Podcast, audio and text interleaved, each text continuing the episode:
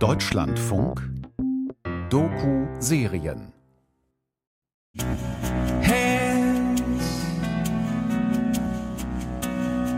Got blood on my hands. Hi, it is me, uh, Salim, one of uh, human rights activists in Kabul, Afghanistan. Ich bin's, Salim, einer der Menschenrechtsaktivisten aus Kabul. Uh, Die Lage hier uh, ist sehr, sehr schlecht. Uh, die meisten Leute haben große Angst vor der Zukunft. Of their future.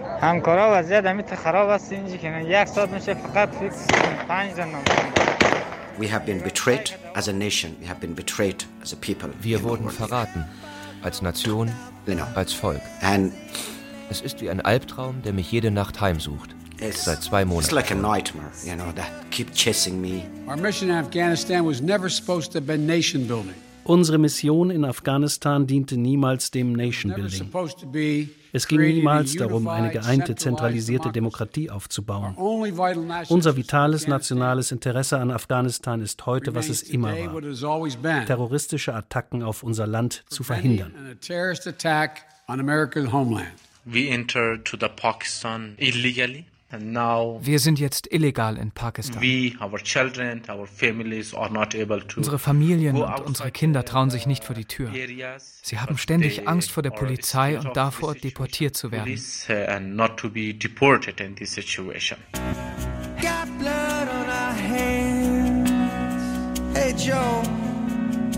Last Exit Kabul. Die dramatische Flucht afghanischer Menschenrechtler aus Afghanistan. Eine Podcast-Serie in drei Folgen von Tom Mustroff.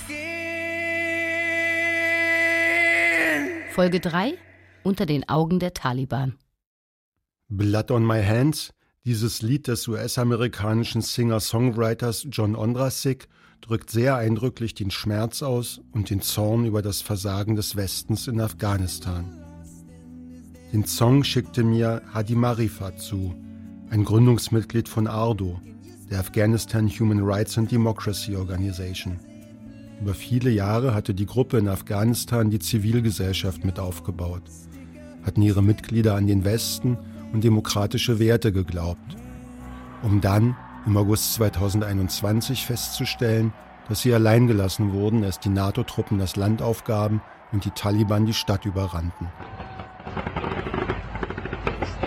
Ich kenne die Gruppe seit 2013 ich bangte mit ihnen, als sie über Tage vor dem Eingangstor des Airports feststeckten, obwohl ihre Namen auf deutschen Evakuierungslisten standen. Die ganze Zeit über sandten sie mir von dort aus Voicemails und Nachrichten nach Berlin. Von den dramatischen Ereignissen am Flughafen erzählt die erste Folge von Last Exit Kabul. Thousands of people are uh, in, in front of each Tausende Menschen sind vor den Toren. Uh, Vielleicht hörst du die Schüsse. Sie schießen auf die Menschen, die versuchen, in den Flughafen zu gelangen. Uh,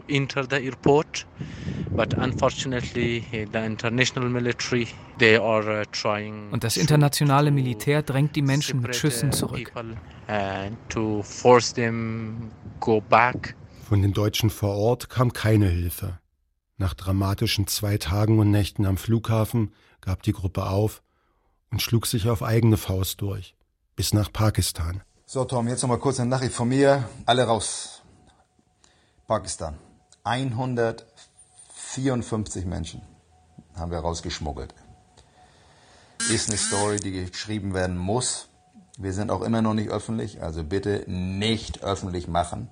Aber das Motto war im Endeffekt, you know, we did it your way and you fucked it up, now we do it our way, you know. Das ist Chelma Joffre Eichhorn, einer der Mitbegründer der Gruppe, der mir diese Nachricht schickte.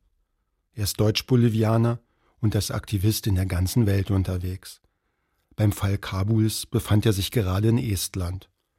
Von dort aus hat er zusammen mit Hadi Marifat, der im Exil in Kirgistan lebte, die Ausreise organisiert.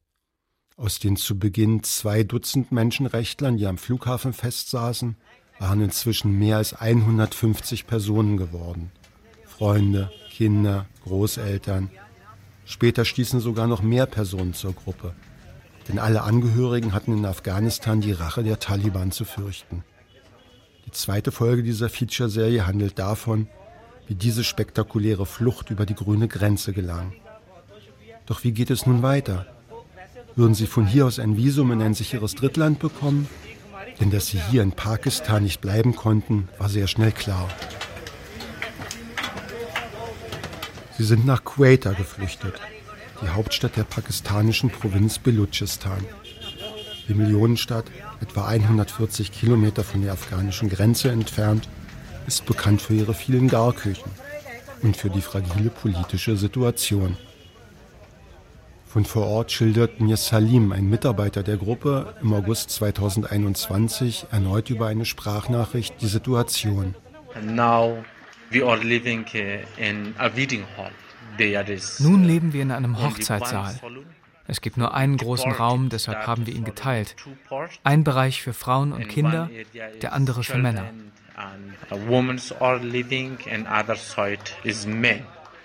Etwa 180 Menschen sind hier, mal mehr, mal weniger.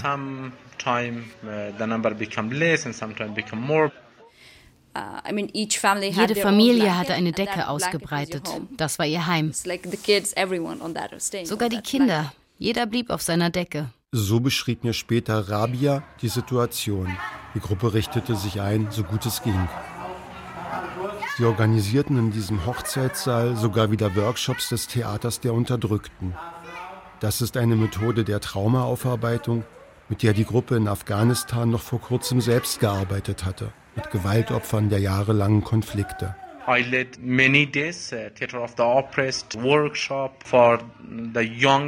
ich habe in Pakistan viele Workshops des Theaters der Unterdrückten für die Jugendlichen in unserer Gruppe geleitet.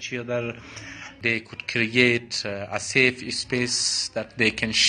sie konnten miteinander lachen, hatten einen sicheren Ort, an dem sie ihre tragischen Erlebnisse von der Flucht miteinander teilen konnten. Niemand von ihnen hätte je gedacht, diese Techniken nun zur eigenen Traumabewältigung einsetzen zu müssen. Ihr Blick war dennoch in die Zukunft gerichtet, wie ungewiss diese auch erscheinen mochte. Wir besuchten sogar ein paar Schulen, um zu sehen, ob sie unsere Kinder unterrichten könnten. Wir organisierten Fundraising, um uns über Wasser zu halten. Und wir setzten sogar unsere Menschenrechtsarbeit fort seit unserer Ankunft in Pakistan. Denn die Situation für afghanische Geflüchtete in Pakistan war katastrophal. Viele Leute hier waren sehr verängstigt, denn jede Nacht gab es Polizeirazzien. Jeder konnte jederzeit abgeholt werden, selbst Menschen mit offiziellen geflüchteten Dokumenten. Sie wurden in Lager gebracht und über die Grenze deportiert.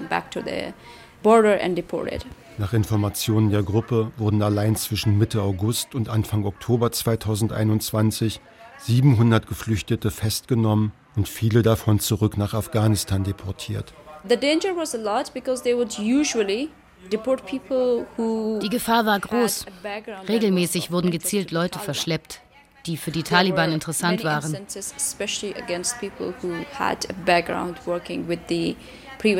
Leute aus der früheren Regierung, aus der Armee. And they were taken from their homes and then they were directly deported back.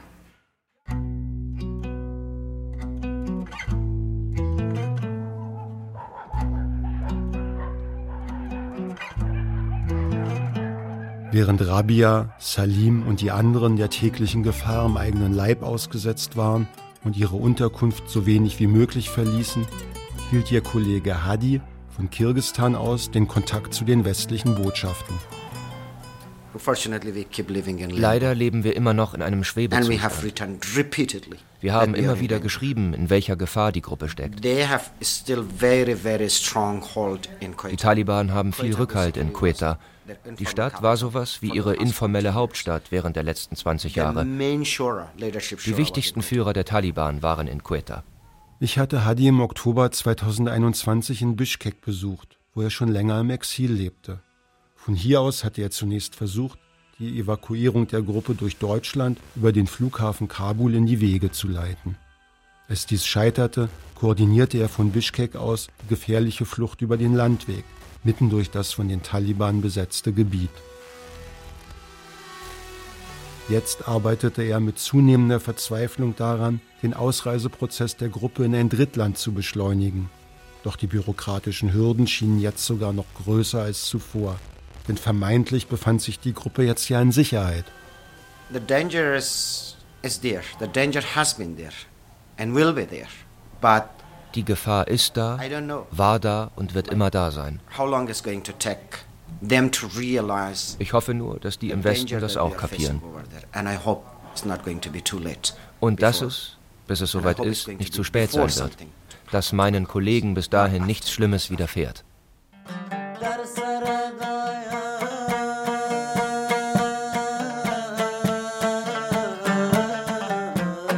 Dann passiert etwas Dramatisches.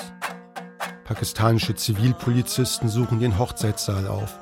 Ihnen fällt dabei eine komplette Namensliste in die Hände, die an einen Schutzbrief von Medico International, der deutschen Partnerorganisation von Ardo, geheftet war. Die Polizei besuchte uns mehrmals, in Zivil. Kurz nachdem die Liste beschlagnahmt war, warnte uns der Hotelmanager, dass wir innerhalb einer halben Stunde verschwinden müssten. Er habe einen Tipp bekommen, dass wir verhaftet werden sollten. Das ist nur ein Beispiel von vielen, um deutlich zu machen, dass wir ständig auf der Flucht waren. Die Gruppe musste sich aufteilen. Rabia erzählt mir, dass sie im Verlauf der nächsten Wochen siebenmal die Unterkunft wechselte. All das bot etwas mehr Sicherheit. Allerdings geriet der Zusammenhalt der Gruppe in Gefahr.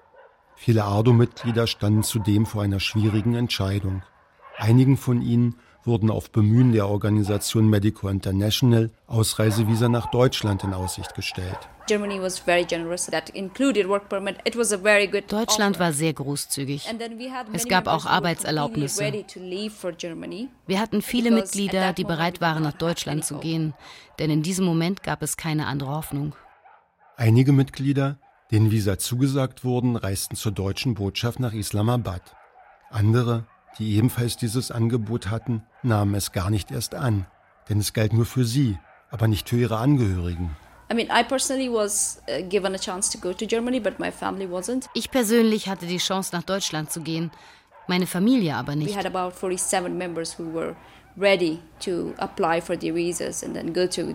47 unserer Mitglieder waren bereit für Deutschland. Andere, auch ich nicht. Ich konnte meine Familie nicht zurücklassen. Und auch nicht die anderen Mitglieder, die kein Visum angeboten bekommen hatten. Ich wusste, wenn ich gehen würde, würde ich immer an die denken müssen, die es nicht geschafft haben.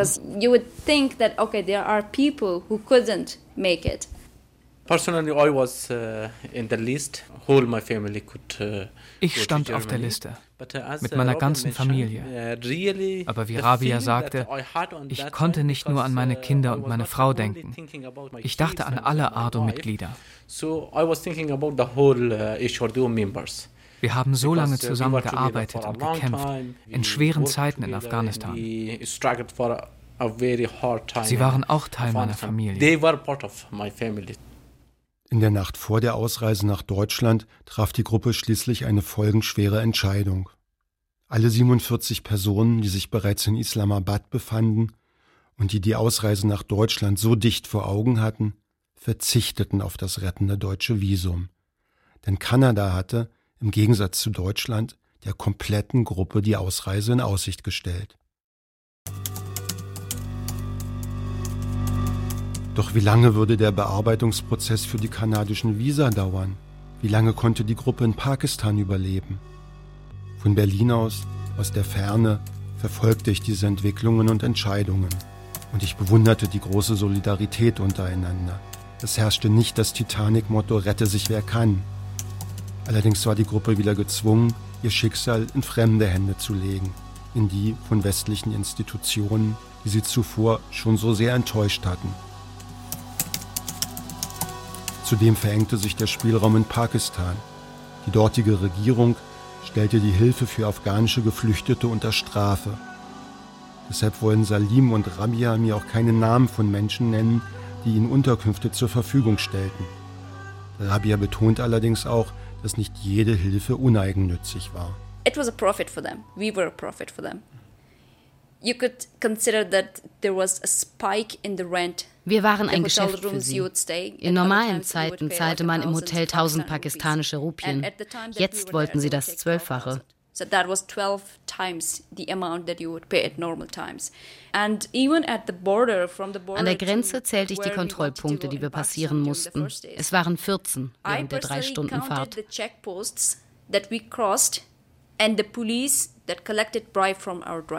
Die Polizei kassierte bei jedem Checkpoint Bestechungsgelder. Dazu das Geld, das wir den Fahrern zahlen mussten, die uns an der Grenze abholten. Es war so verrückt viel Geld. Weitere Monate vergingen mit bangem Warten. Im Januar endlich eine Sprachnachricht von Chalmar. Meine Lieben, Sie sind los, ey. Sie haben es geschafft, wir haben es geschafft, ey. Soeben 4.15 Uhr Ortszeit am Morgen ist das Flugzeug Richtung Kanada losgeflogen mit Umweg über Estland.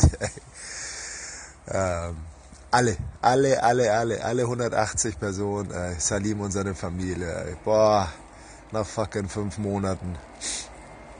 Hab vorhin schon ein paar Tränen verdrückt. Trinke jetzt ein kleines Bier. Boah, einfach nur Erleichterung. Also. Erleichterung natürlich auch bei mir. Die Gruppe konnte endlich Pakistan verlassen. Es gab zwar noch ein paar unschöne Szenen, bis zuletzt auf dem Flughafen Islamabad, rassistische Anfeindungen durch die pakistanischen Grenzbeamten etwa, wie mir Rabia später erzählt. Aber dann saßen alle endlich im Flugzeug. Eine Zwischenlandung in Europa noch. Und als das Flugzeug dann wieder aufsetzte, waren alle in einem anderen Kontinent. Amerika, Kanada, Calgary in der Provinz Alberta. Die Ankunft wurde sogar vom kanadischen Immigrationsminister Sean Fraser per Twitter avisiert. Es ist eine Ehre für uns, heute diese afghanischen Geflüchteten bei uns zu begrüßen, die Verfolgung ausgesetzt sind, weil sie sich für die Menschenrechte anderer einsetzten. So Fraser am 11. Januar 2022. Kurz darauf wird die Gruppe weiter in die Provinzhauptstadt Edmonton geschickt. Salim sendet mir eine Voicemail. Yeah, fortunately, yeah, finally we could make Uh, Zum Glück sind wir jetzt alle in uh, Edmonton. Alle Familien sind hier. Uh, wir stecken in Quarantäne, aber es wäre wunderbar, wenn du herkommen könntest.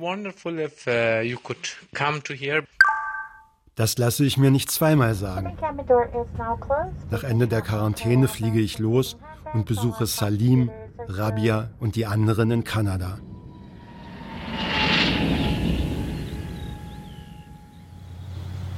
Edmonton ist umgeben von weitläufigen Präriegebieten und Waldflächen. Einige große Glas- und Stahlkonstruktionen prägen das Stadtzentrum. Ansonsten wirkt die Stadt mit ihren ein- bis dreistöckigen Gebäuden eher ländlich. Die gesamte Gruppe ist in einem Hotel am Rande der Stadt untergekommen. Sie wohnen Zimmer an Zimmer. Auf den Gängen herrscht eine fast dörfliche Atmosphäre. Türen gehen auf, Kinder treffen sich zum Spielen miteinander. Alle wirken fröhlich. Es fühlt sich gut an, dass wir es endlich geschafft haben, hier anzukommen. Aber wir sind immer noch im Hotel. Heute habe ich eine Wohnung besichtigt. Ich glaube, erst wenn man sich richtig niedergelassen hat, kann man sagen, dass man zu Hause ist.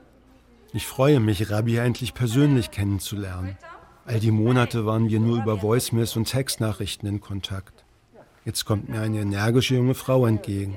Sie strahlt eine große innere Kraft aus, erstaunlich selbstsicher, auch in der neuen Umgebung und schon wieder voller Tatendrang. Zuerst wollten wir unsere Organisation hier anmelden, damit wir Unterstützung bekommen können, um unsere Arbeit fortzusetzen.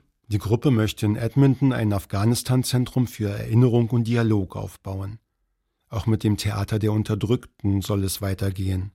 Denn auch hier leben zahlreiche traumatisierte Kriegsflüchtlinge aus ihrer Heimat. In Edmonton, In Edmonton leben etwa 6000 Menschen afghanischer Herkunft. Sie kamen teilweise schon vor Jahren oder Jahrzehnten hierher. Salim steht weiter in engem Kontakt mit ehemaligen Teilnehmern seiner Workshops in Afghanistan, die das Land nicht verlassen konnten. Viele berichten von nächtlichen Razzien der Taliban, von Menschen, die wieder einfach in den Gefängnissen verschwinden. For a long time personally I have a kind of shameful feeling lange Zeit habe ich so etwas wie Scham empfunden. Wir haben so lange mit ihnen gekämpft, um in Afghanistan etwas zu verändern, Gerechtigkeit zu erreichen. Jetzt sind wir wieder bei Null.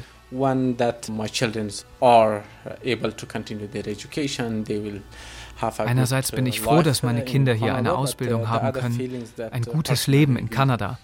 Und dann denke ich wieder, dass wir unsere Lebenszeit in Afghanistan vergeudet haben. Wir haben nichts erreicht für das Land. Uh, uh, wir sitzen noch lange und reden. War alles umsonst? Rabia ist verbittert darüber, wie leichtfertig die westlichen Staaten die neue, die junge afghanische Gesellschaft aufgegeben haben. Someone gives you hope, but then the moment they give you hope, they are going to help Du schöpfst Hoffnung und im selben Moment wird sie zerstört. Ich wünschte, ich hätte gar nicht erst diese Hoffnung gehabt. In Deutschland wurde der Afghanistan-Einsatz der Bundeswehr gern mit hehren Zielen wie Demokratie und Bildungschancen und Rechten für Frauen begründet. Aber ging es wirklich darum? US-Präsident Joe Biden machte in seiner Ansprache am 16. August 2021 nach dem Einmarsch der Taliban in Kabul kein Hehl daraus, was die Amerikaner wirklich in Afghanistan wollten. Unsere Mission in Afghanistan diente niemals dem Nation Building. Es ging niemals darum, eine geeinte, zentralisierte Demokratie aufzubauen. Unser vitales nationales Interesse an Afghanistan ist heute, was es immer war, terroristische Attacken auf unser Land zu verhindern on America's homeland. I grew up, I mean the main years of my life of learning things. Ich bin aufgewachsen, habe viele Jahre lang gelernt, mich gebildet. Und mit dieser Einstellung erwartet man eine bessere Zukunft. It's completely turned around. Jetzt ist alles auf den Kopf gestellt. Ich glaube, es ist sehr hart und es betrifft eine ganze Generation. So viele Menschen sind vertrieben, so viele sind noch in Afghanistan. Ich bin immer noch wie betäubt, wie schnell sich alles gedreht hat. Besonders bitter für Rabia, sie war erst im Juli 2021 nach einem Soziologiestudium in Europa nach Afghanistan zurückgekehrt. Voller Hoffnung, voller Energie. Nur vier Wochen später herrschten wieder die Taliban. Für andere war es bloß ein politisches Spiel. Aber für so viele Menschen in Afghanistan war es Realität.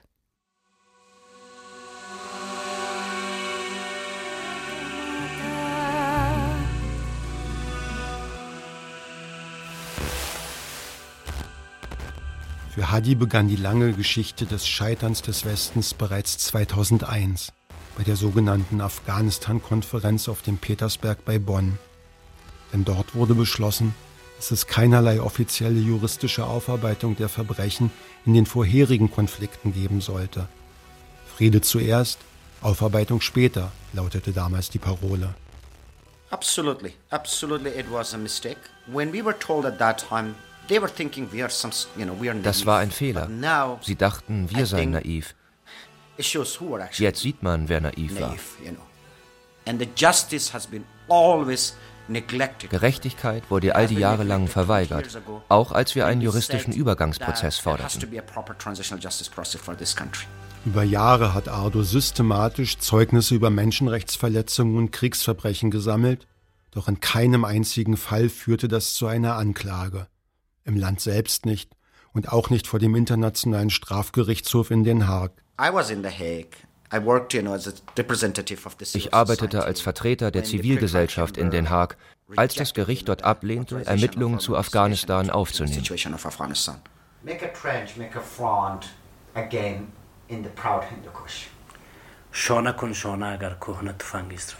Ja, kun Legt ein Gewehr an die Schulter, selbst wenn es ein altes Gewehr ist, singt Shafkat, der von den Taliban aus Afghanistan vertriebene Musiker, in der Wohnung von Hadi in Kirgistan.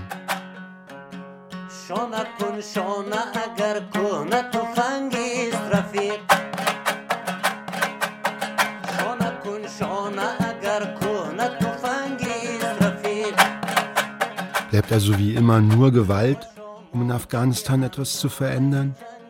Das scheint die Botschaft zu sein, die die gescheiterte Afghanistan-Mission des Westens auch bei Afghaninnen und Afghanen hinterlässt. Die Hoffnungen einer ganzen Generation liegen in Trümmern.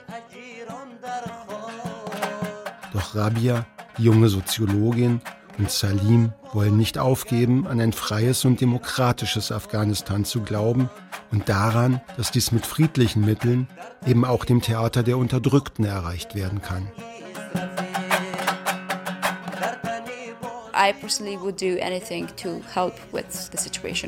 Ich würde alles tun, um die Situation im Land zu verbessern. Ich habe meine Brücken nicht abgebrochen. Und wenn die Situation es wieder zulässt, denke ich, würde ich diese Brücken wieder ausbauen. I have uh, the same hope. Uh, ich habe die gleiche Hoffnung. Uh, wenn die Situation sich verbessert, wenn wir nicht mehr getötet oder gekidnappt oder von den Taliban verschleppt werden, sobald wir zurückkommen, und wir hoffen, dass dieser Tag kommen wird, dann werden wir zurückkehren und unsere Arbeit in Afghanistan fortsetzen. Diese Haltung beeindruckt mich.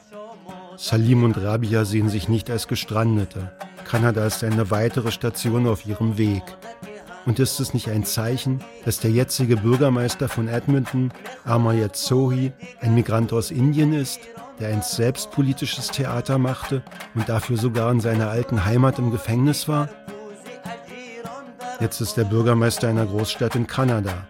Er sieht sich, so sagte er mir zum Abschied, auch als Beispiel für die Ardo-Leute, was alles möglich ist in einem freien Land. Er wolle die Gruppe auch in seiner Stadt nach Kräften unterstützen.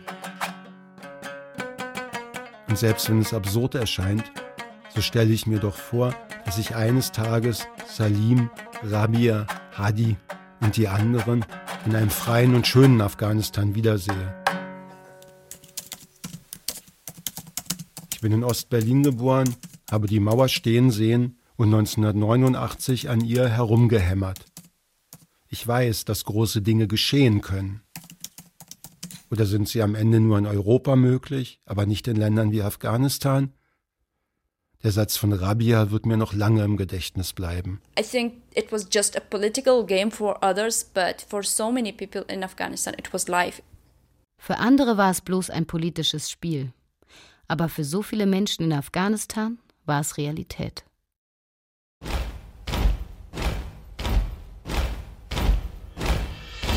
گل شکفته خواهد شد یک بهار آزادی گل شکفته خواهد شد یک بهار آزادی Das war die dritte Folge von Last Exit Kabul, die dramatische Flucht afghanischer Menschenrechtler aus Afghanistan eine Podcast-Serie von Tom Mustroff. Es sprachen Florian Goldberg, Inka Löwendorf, Henning Nüren, Timo Weißschnur sowie der Autor. Ton und Technik Jean-Boris Cimczak. Regie Heike Tauch. Redaktion Christiane Habermals. Produktion Deutschlandfunk 2022.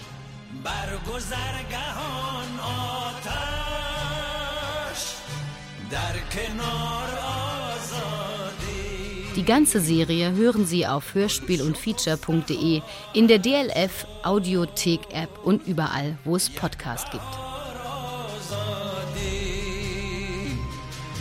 من سرود خواهم خان بار بار آزادی